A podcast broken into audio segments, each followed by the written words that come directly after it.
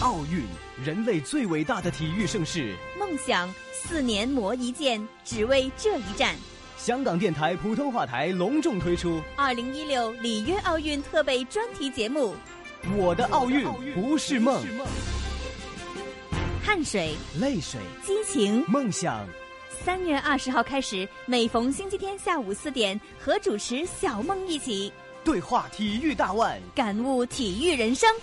我的奥运不是梦，我的奥运不是梦。今天非常开心，请到了算是呃我们这一次里边的唯一一位体操项目代表，呃，体操全能王杨威。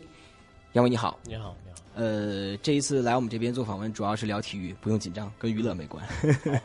其实我就看到你的这样的一个呃整个的这个运动的历历程啊，这个奥运的历程，应该可以用一个 V 字来形容。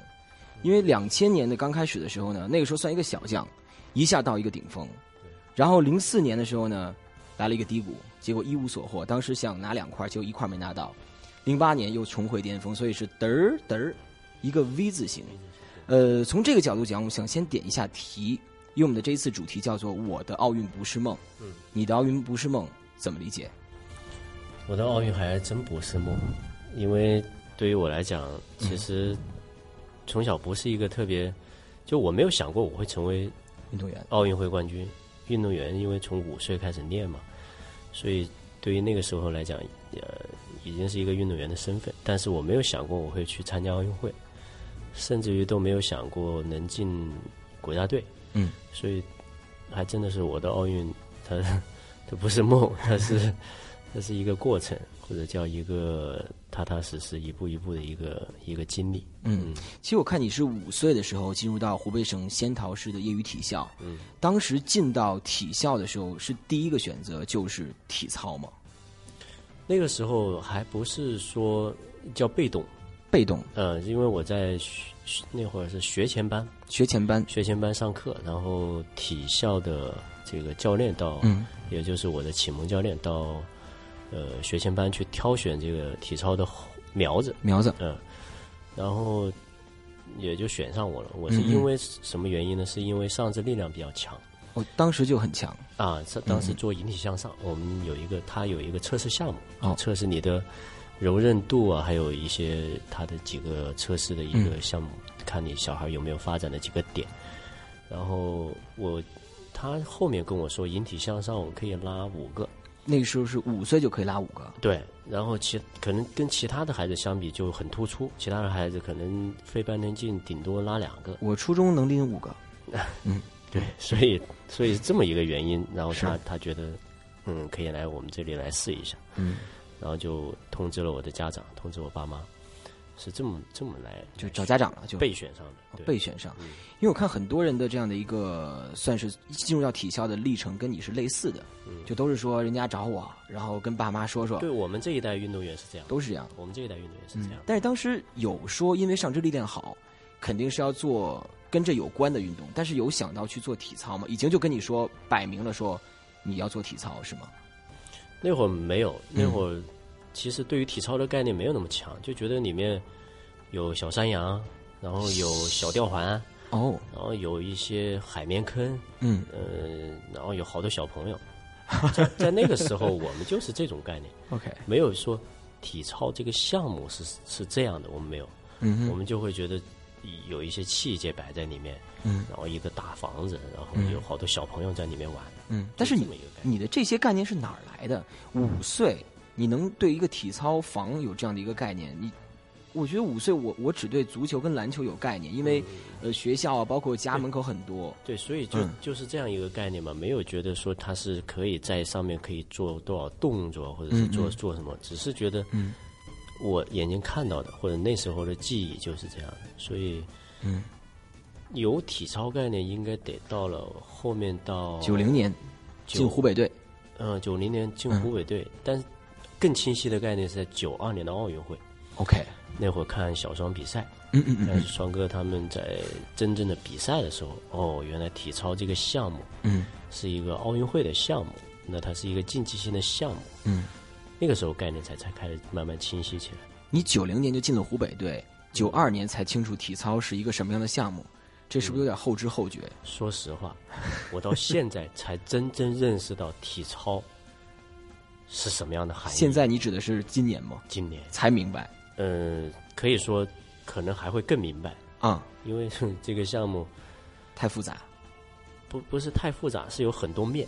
嗯，是有很多面，运动员是一面，教教学是一面，是，然后裁判是一面，嗯，然后观众，比如看转播是一面，嗯，转播画面这些岗位我都干过，嗯嗯嗯，所以我觉得对于体操的认知有很多面。我的奥运不是梦，主持孟凡旭。当时选你出去，已经证明你在队内算是优秀了。如果你刚十八，呃，九八年没没说错的话，应该是你。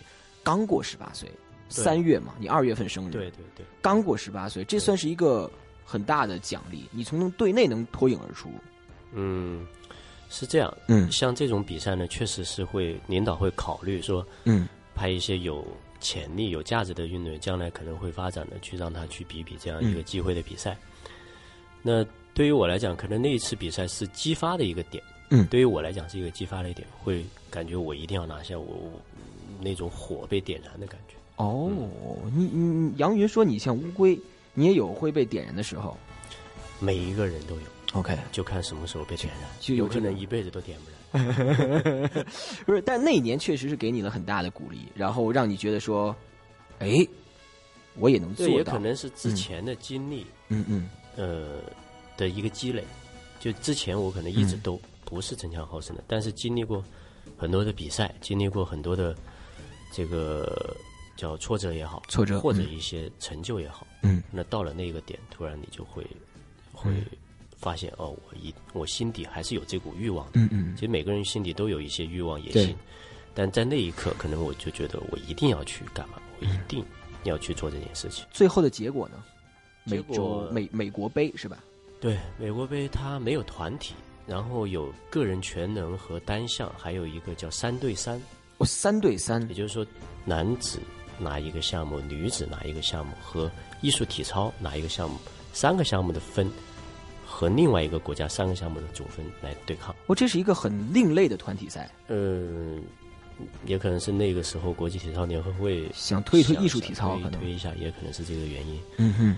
那那一次我们拿的成绩其实不是那么的好，我记得全能可能拿了一个嗯第二名。嗯，第三名，然后我们的三对三拿了一个第二名，OK，然后单项好像也反正没有拿到第一，我印象好像好像没有拿到第一。但国旗最后飘起来，国歌听到了吗？呃，国歌没听到，国旗飘起来，因为国歌只有嗯第一名才有对国歌，对，这我还知道啊。就但是按你的这样的一个目标与期待的话，也算达标。呃，也算吧，因为并不是每一次你想，嗯哼，他就能。成为现实的是，但是我觉得你应该算是一个没有得失心的人，呃，特别是在你十八岁那会儿，你说你即使想要去有一个欲望，想要去拿一个什么样的成绩的时候，我感觉你也没有特别说那次比赛之后有有很有很苦恼或者有很高兴吗？当时玩完比赛之后，这个倒是我的一个，我认为是一个叫什么优势优点优势优势，嗯，因为我也其实我现在也希望我的儿子也是这样，就是不管他是在嗯。呃，成功或者失败的时候，是。心态保持一个平和的心态。所以我现在，呃，回过头来想我这些年的一些，包括你刚刚说的这个 V V 型的 V 字形一个过程的话，就结尾是叶，最后，但是心态是平的。OK，就是你的你的人生轨迹是 V，但你的心态是平的。你你这不是是你的不正常，就你的这个心态太平稳了。对，所以我就说是优势嘛，所以绝对是优势嘛，嗯。也可能是性格，嗯，但是，嗯，但是我希望，嗯，我希望这种这种优势能够传承下去，或者是告诉别人。嗯，就你的那个战绩应该是杨云的性格，然后你的这个，啊，对对对对，所以我其实我希望是这样的，因为因为做到这一点很不容易。嗯嗯，但是我又觉得啊，我我也要替杨洋洋说句话，去在这个年龄的孩子，你去苛求他啊，你去要求他。呃，是你大人去主观施加的一些东西。嗯，呃，孩子能不能接受？孩子性格是什么样？呃，我觉得外界的质疑再多，或者你父母的要求、想法再多，我觉得这个对孩子来讲有些不公平了。呃，就像我们比如说从小到大，我从小啊，我父母特别希望我成为一个足球运动员。嗯，哎，不行，发现这个老跑不快，嗯然后呢，这个老发现这个老长不高，嗯那我怎么办呢？我就苦恼。嗯，那我的苦恼是谁带来的？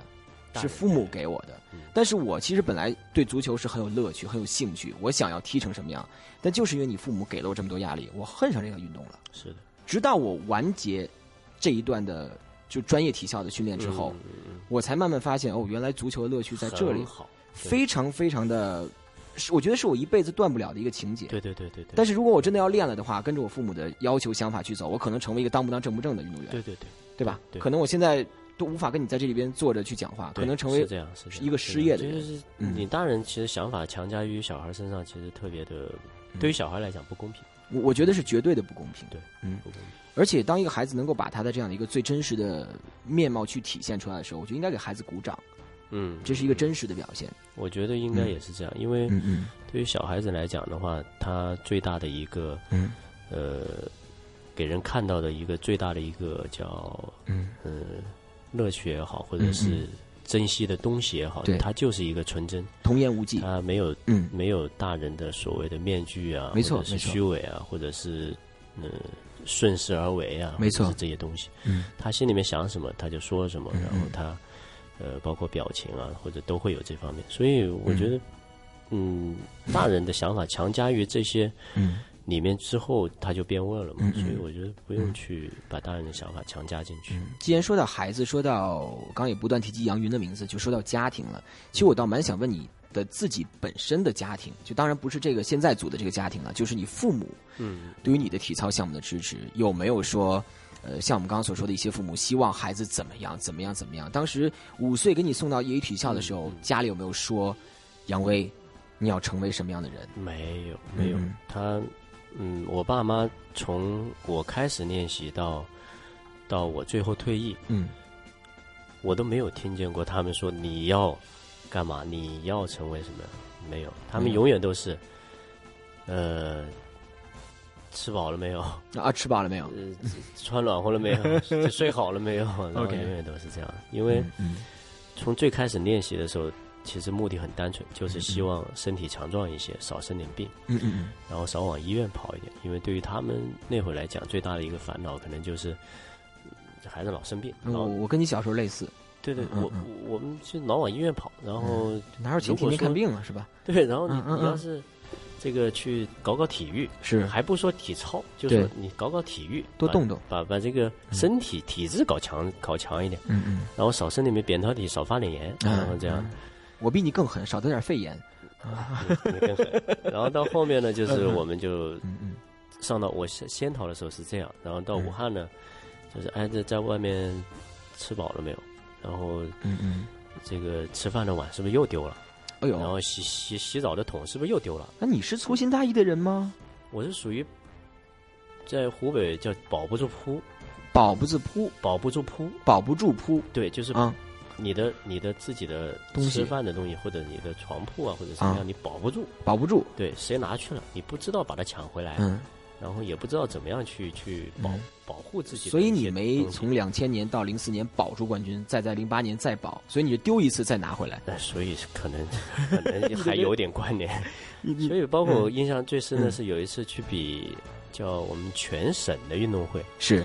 然后我爸就专门给我写什么毛巾一条，嗯。袜子两双，呃短袖两件，这清单。清单，发放到那个包的最上面。他是让你每天查吗呃，然后他是希望我回来的时候呢，一件一件的把它清进去，？OK，嗯、是这么一个概念。所以，嗯。所以我是属于那种保不住自己东西。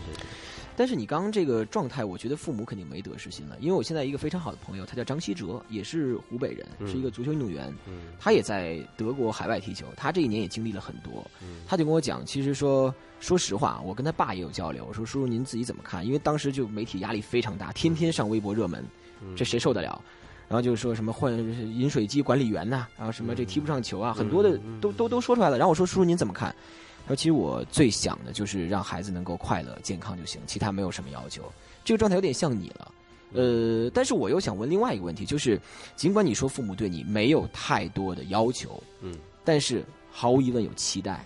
有期待，他要没期待的话，他不会送你去那儿，有期待，就让你当公务员了。就我我爸妈属于那种可能不说语言上表达的不是呃，就是不会传递到你的这里，但是呢，他们会用行动。我印象有一次，有一次我去去我们去台湾表演，嗯，然后那会儿也是很难得的一个机会，九八年，然后九八年，在亚运会完，那那那就亚运会完了，嗯嗯。那会儿已经叫做在那会儿来讲叫家喻户晓，你说你因为我们比完亚运会嘛，OK，亚运会在九八年来讲的话，还是很多人关注的。嗯哼嗯哼，因为我们一比完赛回来，好像走到大街上都会有人喊啊“小伙子加油”什么什么，虽然可能嗯喊不不出扬威。名字啊，OK OK，但他知道你是嗯。中国国家队的，嗯，可能还不知道项目，但你知道你是比了亚运会的刚刚或者反正这这身材不是不是这个打拳击的，就是练体操的。对，然后呢，然后，OK，就要去嗯台湾去表演，是是。但那会儿要要办通行证嘛，办通行证正好碰到碰到九八年洪水。碰到 OK，洪水之后呢，他就、我爸就要去跑这些部门，嗯嗯嗯。跑这个部门他就跟我说嘛，后面我才知道，他就嗯。差不多骑腰深的水，就整天整天这么跑，他他是他去跑吗？要去跑嘛。OK 还有因为我我的证件啥的肯定都在湖北，哦，我懂了，我懂了，对，要去嗯。办外事的一些东西嘛，是他要一个部门一个部门去把它跑下来，而且时间很紧，对。所以他可能就觉得哦，这是我儿子的一个机会，机会，然后如果是因为我没给他办下来的原因，他去不了的话，那我多嗯难受啊。就就很难受嘛，嗯所以他就在那样一个一个洪水的那样一个环境之下，就把他跑下来了。包括后面还有其他的一些例子，我就觉得其实家庭的一些一些想法或者是他们的一些做法，都是表现在行动上面。嗯嗯所以从语言上面，或者是有时候打电话，在那个年代，有时候是打长途电嗯，话挺，贵的哈，嗯，或者是 IC 卡或者怎么样的，嗯嗯。都是可能就是我刚刚说的，吃了饱了没有？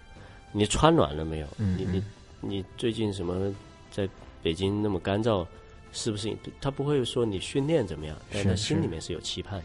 呃，这状态有点像我了，因为我现在在香港工作，因为我老家是北京，所以每次打电话的时候，好像没有一次是聊工作，嗯，是不是特湿啊？都是身体，都是身体都是身体。啊，包括我现在都是，我说妈，这个嗯我我已经我都有孩子了，我完全知道啊这个孩子是都当爷当爷爷当奶奶了，呃对，嗯完了我说您不用操心我的这些吃啊、嗯喝呀、睡呀、穿的暖不暖，但是没办法，他就这样。而且你永远是个孩子嘛。对，说到期待这个词呢，没说完，就是重点就是呃，可能不会跟你讲他们有期待，但是真正的在心里边，可能他们也有一个属于他们的我的奥运不是梦。我觉得他们心里也有这样的一个梦想。有你觉得你刚刚有说你被点燃有一点激情，想要去争第一，是九八年你十八岁成人那一年，你感觉到父母真的是对你有一点小期待了的时候，他肯定也不会讲了，但是你们心照不宣的，嗯你觉得是哪哪一年哪一次比赛之后？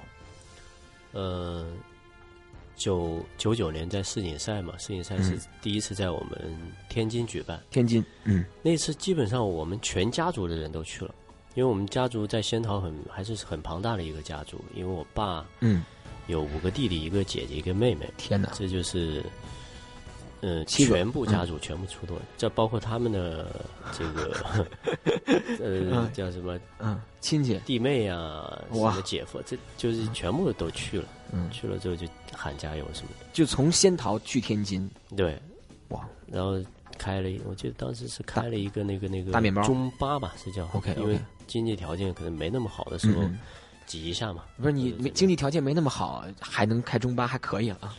还不是什么好中巴 OK 我记得好像叫什么红山呐、什么的过什个牌子，反正逛悠逛悠的就过去了。就过去了。嗯所以，但是这些东西全是我后面才知道的，因为我基本上一年到头都在训练，是三百六十五天，春节，呃，特别是在北京之后，嗯嗯很少。我印象当中去了九六年去了北京之后，到我零九年退役，嗯嗯，中间三次还是四次，你说这么多年中间有三次对，回家，呃，春节春节啊、就春节回家 OK 呃可能就就这么三次四次的样子。嗯嗯。然后我觉得他们那会儿是有期盼的，包括到了赛场里面看到哦，原来可能他们的认知对于体操的认知、项目的认知、这个为国争光的认知，是从那次比赛开始，嗯。因为在正好又在天津举办，嗯。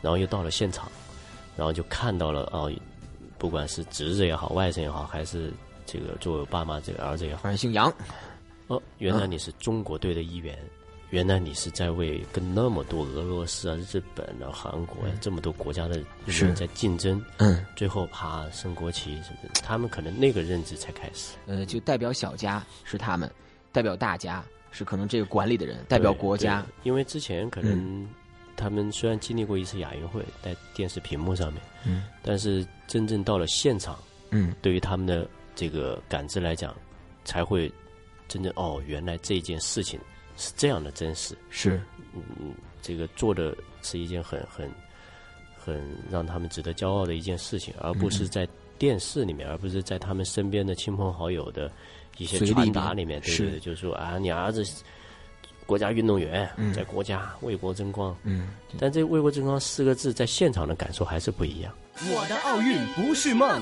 主持孟凡旭。九九年这样的一个经历，就全家人为你加油的经历，你是感觉到蛮大的一个支持。嗯呃，但是我觉得能能让他们到天津去看比赛的一个重要原因，还是因为你九八年确实打得不错。嗯，九八年我们看亚运会最后是团体冠军、全能亚军，并且同年体操冠军赛里边是第六，单杠第三，双杠第四，嗯嗯，自由体操亚军。所以就是当时已经在这一年有一定的基础了，尽管你就刚刚我们所说的没有一个项目是特别强的，但整体上都是不错的水平。嗯，应该叫我们，嗯，从亚运会开始是接上了双哥这一代的班。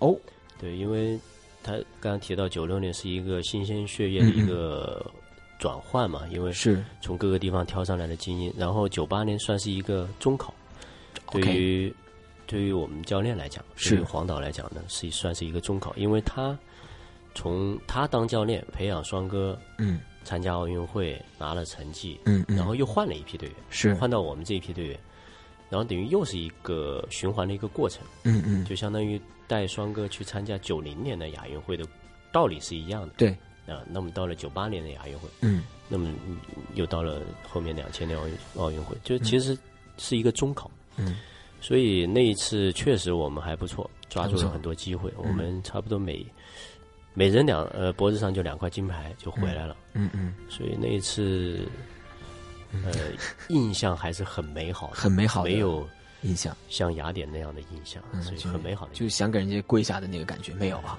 没有很就很美好的印象。但那会儿也没想让教练给你跪下啊，真棒啊！每一个人的脖子上有两块金牌嘛，是是，呃，黄导是你刚刚提到的一个名字，黄玉斌，对呃，也是我看你很多的纪录片呢，包括很多的专访里边嗯，不断提到的一个名字。对，而且我印象最深刻的应该是在你零四年雅典失败那次之后，嗯你对于这个教练的一个。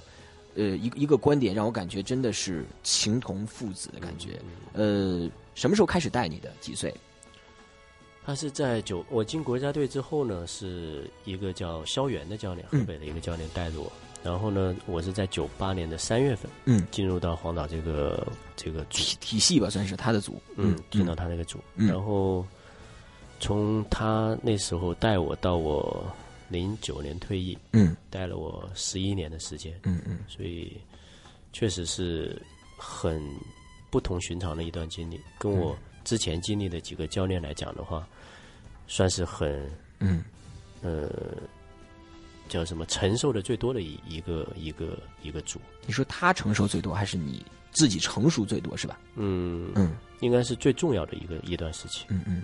呃，为什么我每次一说到黄玉斌的名字，我看包括你之前在接受访问的时候，一说他的名字，你就有点眼眶湿润。嗯，这这个人对你的影响真的是是爱恨交加呀，还是让你觉得有时候会觉得想因想他？为是这样一种嗯感受，就是说，嗯，比如说你有嗯一百分的能力，，OK，但是呢，呃，如果你没有碰见黄玉斌，如果你没有碰到黄导这个教练，嗯，你可能只有六十，就是不能完全释放你的开发潜力出来。嗯嗯，但是你如果碰到他，你你可能嗯哼呃百分之一百二就被开发出来了。嗯，所以对于我来讲，这个过程就就是这样一个过程。但这个教练的作用我能理解，但是有这么强吗？因为我们总是觉得可能体操这个因为项目，不光是我，嗯嗯，是我们这个组里面的每一个人，只要嗯。进到他这个组里面的每一个人，这个就是我一个例子。嗯。OK，可能个例个案。OK，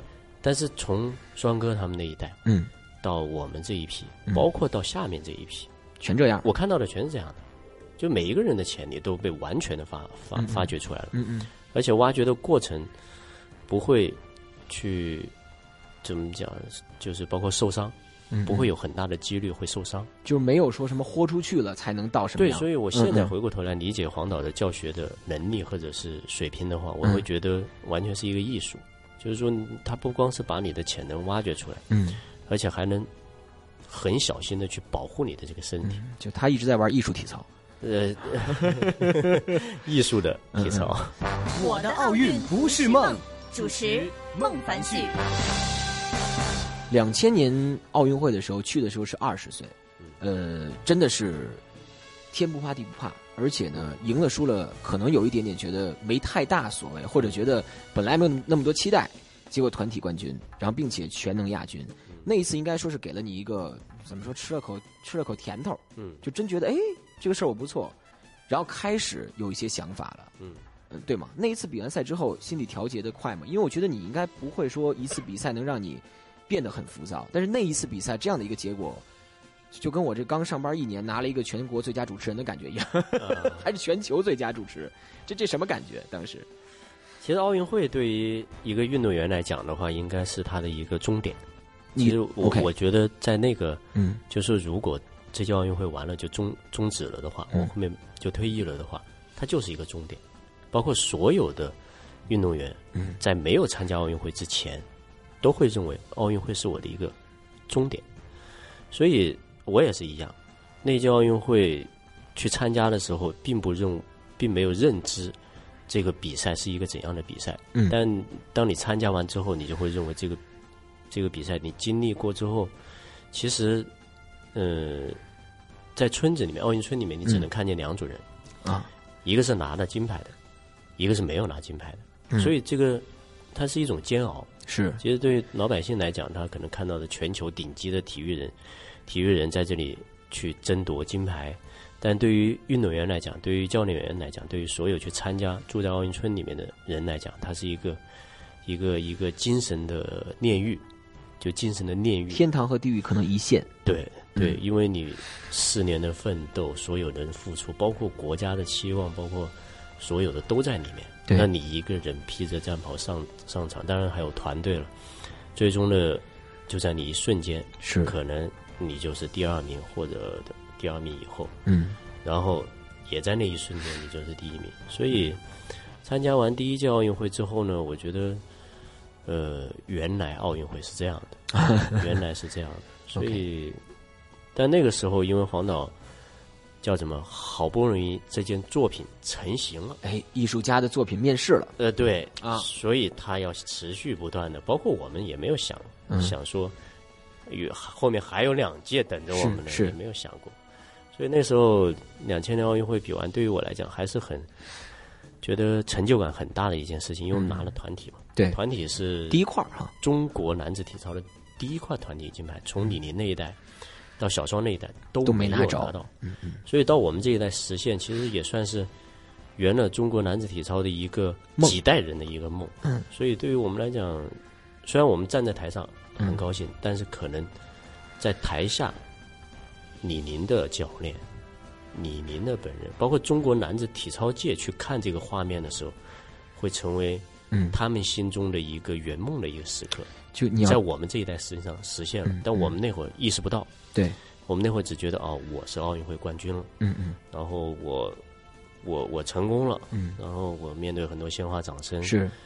然后代表这一批人的成就，呃对对但没想到那么远，回来之后，嗯，我印象最深的就是黄导，嗯，这个我们一，起做做做这个，然后他的手就一直扶着这个车窗边沿那个把手那个地方。他是，坐在座上还扶着，是坐在座上面，啊。他是扶着。嗯。当时我们庆功了，也喝了点酒，然后他就扶着那个把手，一路就这么回来的。嗯嗯但是问题是啊，没有把手那个地方，所以然后走过进村的时候，对我因为我坐在他后面，所以我后印象很深。就就是他的精神状态已经到了不是。很嗯。很忘我的一个境界。你怎么知道人家不是这个，就是扶着，就是手就刚好出那个造型的？你就觉得人家一定是就抓这个把手那个动作？对他就是这这样抓着。然后进村的时候，不断的就是 China number one，China number，因为他是他是六十年代的运动员，对，七十年代的运动员，嗯，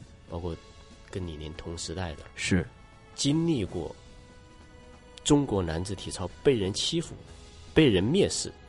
被人看不起，然后慢慢被人瞧得上，然后慢慢他们这一代对。哦跟俄罗斯前苏联有对抗是，然后再到双哥他来带崛起，然后再到我们这一代成功，所以他的感悟和他的想法，可能跟我们单纯的去拿冠军是完全不一样的感受，所以他才是在两千年奥运会，如果说真的是实现梦想的话。可能某种角度讲，你是实现了个小梦想，嗯，他才应该最应该捶着胸说我的奥运不是梦。对，对，因为是把他所有的经验都运用到我们这一批身上，最终成功了。嗯哼，而且是创造了一个历史。嗯，当然后面创造了更大的历史，但是在那一刻，确实是创造了一个很辉煌的历史。两千年不错，然后呢就是。两千零三年的时候，当时是零点零四六分输给了保罗汉姆。嗯嗯。呃，这个事儿呢，我们当时可能不觉得，但是呢，我总是觉得你的世锦赛经历跟你的奥运会之间多少有点联系。就在奥运会前面那次世锦赛，有点像你在奥运会比赛里边的一个提前的写照。零三年这样，嗯，结果零四年出现了那样的一个大的失误。对，其实。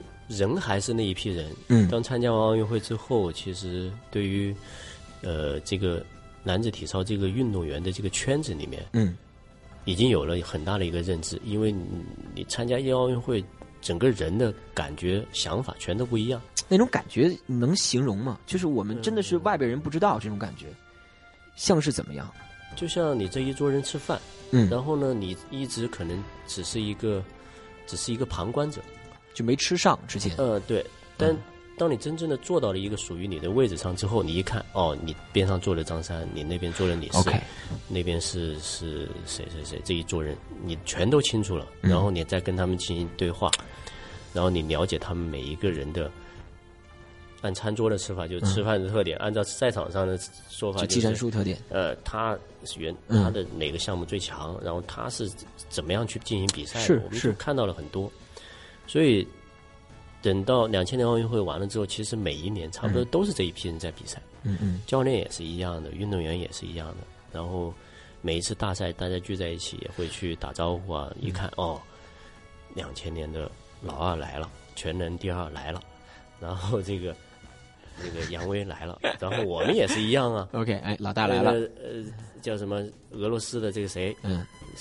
嗯，我们当时有一句话，可能这个叫什么？不怕伊万，就怕邦达连。OK，为什么呢？这个伊万科夫和这个邦达连科是俄罗斯的两个运动员。是。那伊万科夫呢？他是这个 也是一个全能高手。全能高手。邦达连科呢，也是一个全能高手。嗯。但为什么叫不怕伊万，就怕邦达连呢？为什么呢？因为伊万科夫这个全能。比较稳定，邦达连科全能不稳定啊，他的全能不稳定就会导致他的团体输给我们。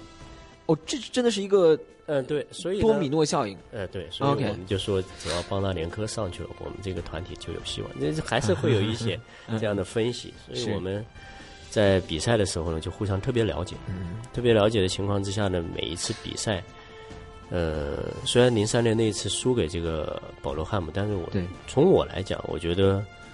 呃，我觉得他就是一个，嗯，就这么残酷，嗯，因为最后一下落地下来，你输他这么多分，嗯，那没有办法，那就回头再来。但零三年跟零四年的经历是类似的，就都是那么一下嗯，就就这样呢。因为你为什么我前面说到黄导把他所有的他的痛苦的程度，嗯，会比我们提前，因为他可能九二年小双痛失全能金牌。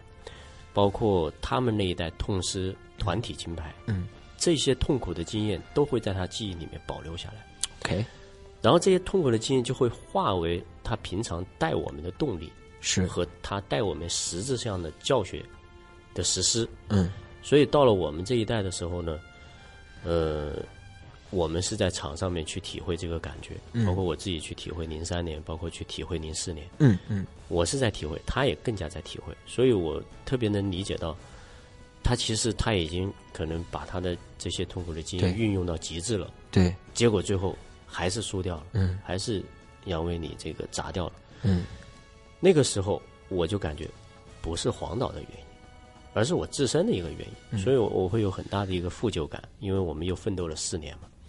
而这四年当中，他其实把他所能运用到的都运用到你杨威身上，而且你杨威这么大了，你已经有二十四岁的年龄了，上场之后，包括平常的训练当中，都是你自己可以去做主的。对，那教练实际上起到的是辅助作用。是，而你这一下一砸下来，那浪费的就是我教练的心血，当然也包括你的心血。但是我可能那个时候就带有这种负负疚感。嗯，关于零四年这个这一下儿吧，也说有有三，我听到三个故事，也算是三段我观察到的。第一下就是你从那个杠上摔下那一下，有人说你是砸到黄导身上了，然后你自己的解读是砸到他心里了。嗯第二个事儿呢，就是你说我们一块儿回到这个酒店的住这个村儿的路上，嗯你就想给他跪下，嗯，呃，这这真的跪了哈。那对，嗯，呃，第三个故事呢，就是呃，你自己在那一次是真的意识到了，你也不小了，并且说是不是该退了？这三个事情我说的对吗？都是对，对，确实是这样。因为，呃，第一个肯定是我刚才就说了嘛，因为他所有的经验都已经运用在你身上了。其实很多很多的细节，只有我们两个人知道，是，或者是我们这个团队都能知道。嗯那第二个呢，在回村的时候，我其实一直在想，这种怎么表达出来。虽然我们是师徒，但是其实语言的沟通不是那么多，因为我们可能在训练场上长期接触下来，在教学的互动上很多，但是在平常的是，情感的表达上面不是很用语言表达不是很多，所以我一直在想怎么样去表达我这种负疚感。我我觉得一定要表达出来，让他看到，让他知道。所以在进房间的呃那个之前，嗯。然后也因为回房间了，就其他教练都在嘛，所以我就单独的跟他去做了这么一个下跪的一个举动，然后让他知道，我杨威其实心里面觉得很对不起你黄导，因为这一次的全能比赛，再加上我们全面的团体没拿到，是，团体没拿到之后，会给整个队伍带来很大的一种压力，因为你越往后金牌的点就越来越少嘛，而且对。团体是一个很重要的一个点，所以当全能又没拿到的时候，我觉得他心里面一定是很沉重的，所以我觉得我要让他知道我我对于他的一个亏欠，嗯，然后他当时一把就把我扶起来说没关系，这个我们零八年再来。我的奥运不是梦。主持孟凡旭。为什么我说世锦赛对于你来讲是一个奥运会的前兆呢？刚刚说零三和零四的关系，零七跟零八又是，零七年是在斯图加特个人全能冠军，然后当时是拿到了一个这个体操界全能王的一个称号，就就就都都都是吧？所以当时如果我们要会看相的话，大师看相的话，哎，这不是跟零三零四差不多吗？哎，结果零八年最后的结果太棒了，八月十二号是男团冠军，对，八月十四号，最后是全能。冠军，呃，这个这个真的是不得了，对，我记得很清楚，是十四号下午两点钟进场，大概嗯四点半就开始嗯颁奖、料检那些东西了。嗯嗯，所以，呃，是这中间的过程虽然只是在最后的两个小时、两个半小时的时间表现出来，但是为了这两个半小时，可能二十多年了，真二十多年，嗯，真的是二十多年。所以每一次说到这个事情呢，就觉得。想哭，呃，现在回过头来讲，没有想哭，只是想把这个、嗯。这些东西把它更广的传递出去。因为嗯。现在很多人就觉得我一夜我想成名，嗯，其实这个心态或者是这样的一个想法，真的不好，嗯。真的不好。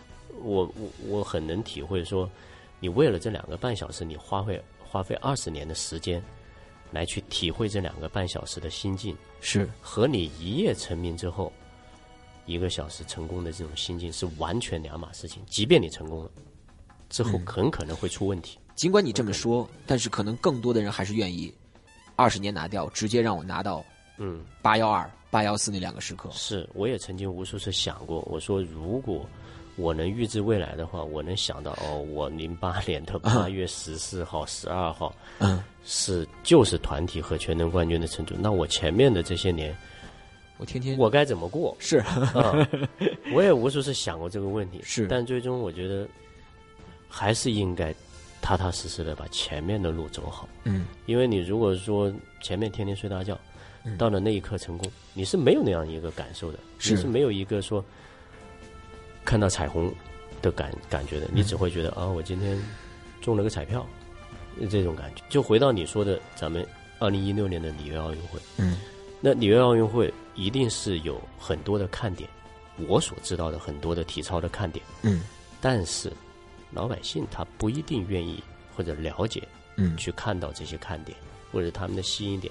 就像我前面说的，时代的背景改变了，对，那这样一种情况之下，嗯。我也得发生改变，所以我可能会以一种轻松的心态去看待一届奥运会，去看待这个。但是我比较矛盾的是，我又很理解这些参加奥运会的选手，对，他们付出了什么。我给这个一二年体操转播的团队讲过一句话，我说：你们所有的摄像老师，每一个走进你们镜头的运动员，他背后一定有十五年以上的付出。所以你们去转播的时候，不要觉得它只是你走进你里面的一个画面而已，你一定要带着这份责任感和使命感去转播这样一个画面。甚至是尊重。对你才能给观众传递出这样一种感受。嗯，所以他们听完之后，他们就觉得哦，原来是这样的，因为可能我讲出来的话，他们能理解，或者是他们能感受到，是因为确实是这样的。因为我走进这个画你的画面里面，你只是一个技术转播，但是我花了十五年以上，所以是，所以我对于体操的理解来讲的话，包括明年的奥运会，我有很多的期待。嗯。我希望中国继续能领先，嗯。我希望中国体操能拿很多面金牌，嗯嗯，我希望中国的所有项目都能拿到自己心目中理想的成绩。是。但是这些成绩的付出，对。这些成绩的包括他的他的收获，嗯是否都能达到这些去参加的人的一个一个想法？嗯那不一定。但是我希望每一个人都有自己想要的一个收获。就像我零四年，其实我也收获了，我收获了我的人生当中最灰暗的时刻。但这个灰暗的时刻，也造就了你最辉煌的时刻。对它不一定是、是是，也成就了你逆商的一个经历。嗯嗯，因为逆商也很重要。对对除了顺风顺水，谁都可以。是，但是在你人生最最不好过的时候，你是否还能起来？你这个 V 下去了，还能上来吗？很多人上不来。如果说很多人能上来的话，我觉得才是一个嗯大家一起，就叫什么？叫叫叫，嗯叫你开心我开心，大家才开心。是，大家好才真的好。呃，对，大家好才真的。而且我最后一个，我觉得你这个我们在访结束的时候，我觉得这个 V 现在我已经改变这个主意了，就现在这不是个 V 了。就你你两千年如果是个起点的话，下到零四年是一个低谷，回来到零八年，它一定高过零四年。嗯一二年、一三年、一五年、一六年，它一定更高过两千年、两千零八年，所以这已经变成一个沟了，嗯已经不是一个 V 了。所以阳 V 现在已经变成阳沟了。所以也希望这样一个沟呢，给你呃今后的这样的一个重新开始的一个人生吧，能够展现出更多方面的自己。就刚刚你说的奥运会参加过了，什么关于体操方面的挑战可能都有点像结束了，那根紧绷的绳子已经松了，嗯你开始学另外其他的方面了。嗯但是我觉得你有一个特点，就是可以坚持。现在我们来看，你退役之后的刚开始的，比如涉及到娱乐圈的这些东西，可能也有挫折，嗯但是我相信你这颗坚持的心，能够让你也能够在另外的赛场上取得更大的辉煌。对，希望这其实不管是娱乐也好，还是说做运动员，还是在这个体育圈子里面也好，最重要的确实是坚持。嗯，其实你刚刚说到歌手或者是演员，他们能够成名，能够说让大家认可，是。一定是有原因的。特别是老一辈的嗯。演员和一些表演的艺术家，嗯，他们能成功，他们能被人所承认、所认可，包括达到很多很多的粉丝群，一定是有他们的道理。嗯，明白。那今天算是我们这个访问的体操项目的代表，呃，我们的全能王杨威。呃，我觉得你今天还算给面子，说了很多的话，因为我之前看你的访问还挺紧张的。呃，今天也算是把你的这段经历聊得比较透彻了。对，其实有很多的感悟，它需要有合适的点去分享出来。嗯，可是对于这个呃分享，我是不不抗拒、不吝啬的。嗯，但是呢，必须要有人激发。对，就夸主持了呗。正面的，要有一个正面的，还要有一个良好的互动。所以跟你来讲的话，足球的经历和你全球最佳主持人的这个 名头，对于我来讲压力确实不小。OK，我的奥运不是梦。今天感谢杨威。